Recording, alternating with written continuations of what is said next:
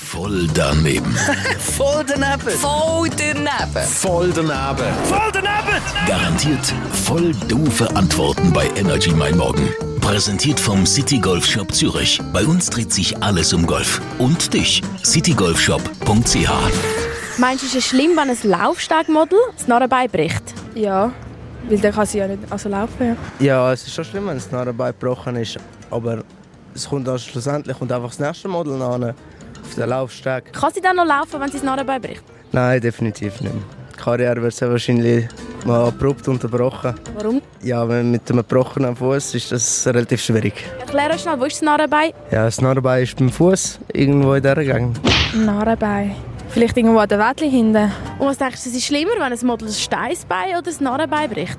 Es ist glaube ich schlimmer, äh, wenn ein Model das Steißbein bricht als das Narrenbein. Warum? Ich glaube, das Steißbein ist äh, also ein wi- wichtigere, also wichtigere Organ oder so, wie sagen wir das? Ja, mit einem gebrochenen Narrenbein kann man definitiv nicht mehr laufen. Voll daneben. Voll daneben.